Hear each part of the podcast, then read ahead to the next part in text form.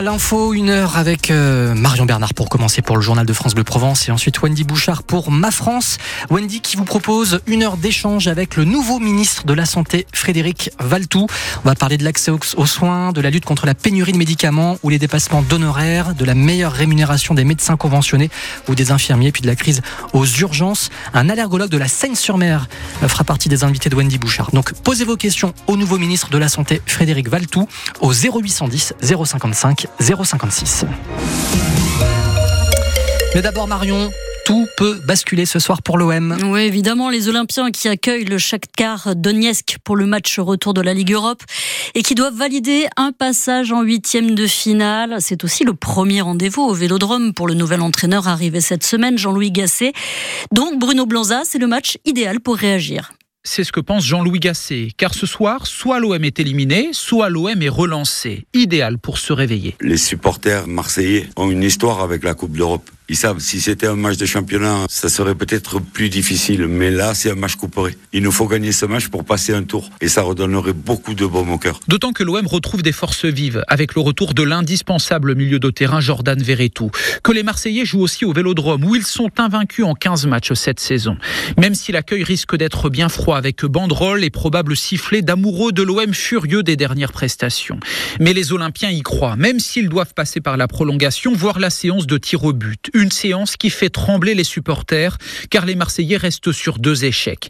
Mais Jean-Louis Gasset ne compte pas forcément préparer l'exercice. C'est pas en la regardant cet après-midi où on est décontracté et avide, comme on dit. C'est comme à la pétanque. Hein. Il faut être en condition pour tirer les pénalties. Mais j'ai encore beaucoup de soucis avant les pénalties. Et s'ils sont en partie réglés, l'OM devrait pouvoir se qualifier pour ses huitièmes de finale dans le temps réglementaire. Voilà, et pour savoir si l'OM va rejoindre les huitièmes de finale de Ligue Europe, il faudra écouter évidemment France Bleu Provence ce soir dès 21h.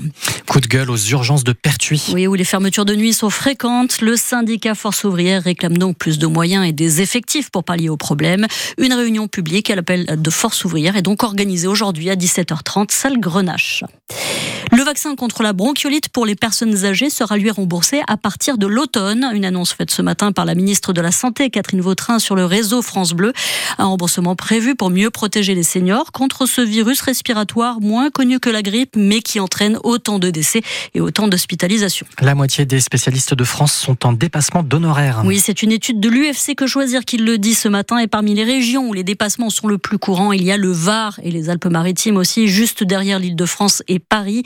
Les plus gros dépassements sont chez les gynécologues pour 71% de la profession, mais aussi pour les ophtalmologues et les anesthésistes. Une gestion catastrophique des transports en commun marseillais, c'est le constat dressé par les étudiants de l'UNEF ex-Marseille, lassés de la galère dans les métros et les bus de la ville. Ils appellent à se rassembler en ce moment à l'entrée du Jardin du Pharaon à Marseille. Objectif, dénoncer la fermeture des métros après 21h30 et demander le remboursement des titres, mais aussi la gratuité des transports pendant toute cette période de fermeture. En revanche, soulagement pour les voyageurs dans les gares. Heureusement, à deux jours des vacances scolaires, après les perturbations du trafic SNCF la semaine dernière, ce premier week-end de vacances pour l'Académie d'Aix-Marseille ne devrait pas être un week-end de grosses pagailles dans les gares, malgré une grève annoncée des aiguilleurs.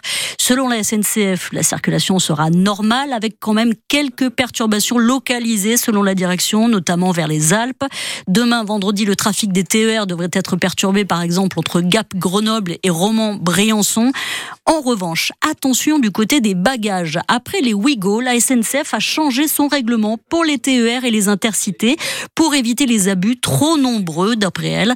Donc depuis le 15 février, c'est jauge limitée, Soisigbourg à deux grosses valises de 90 cm de haut maximum et à un bagage cabine type sac à dos, cabas ou sacoche d'ordinateur. L'objectif, nous dit la SNCF, c'est de pouvoir tout porter nous-mêmes en une seule fois quand on rentre dans le train, même si ce sera toujours possible de transporter un bagage spécial comme une poussette, un instrument de musique ou des skis par exemple. Avec ces nouvelles règles, l'entreprise ferroviaire calque sa politique sur celle appliquée au Ouigo où il faut payer pour voyager avec plus d'un bagage. Et comme dans les Ouigo, si vous ne respectez pas les règles, vous risquez une amende, 50 euros et même 150 euros si votre bagage encombre les couloirs ou qu'il est rangé ailleurs que dans les espaces dédiés. Pour l'instant, les contrôleurs sont indulgents. Les premiers passagers ne seront verbalisés qu'à partir du 15 septembre. Et cette nouvelle réglementation des bagages dans les TGV et dans les TER est évidemment retrouvée sur le francebleu.fr ou l'application ici. La mairie de Marseille prépare déjà ses plages. Avec les températures de ces dernières semaines, les visiteurs ont été nombreux sur les plages de la région et la ville de Marseille n'a pas été préparée à un afflux aussi précoce. Résultat, des plages encore encombrées par la houle et les coups de vent de l'hiver. Pour des raisons de sécurité, la mairie avance donc les opérations de nettoyage place du Prado avec des opérations de nivelage et de tamisage. Marseille va aussi tester le nettoyage à la main avec l'utilisation écologique de la posidonie, notamment sur les plages de Bonneveine, du Prophète et du Fortin.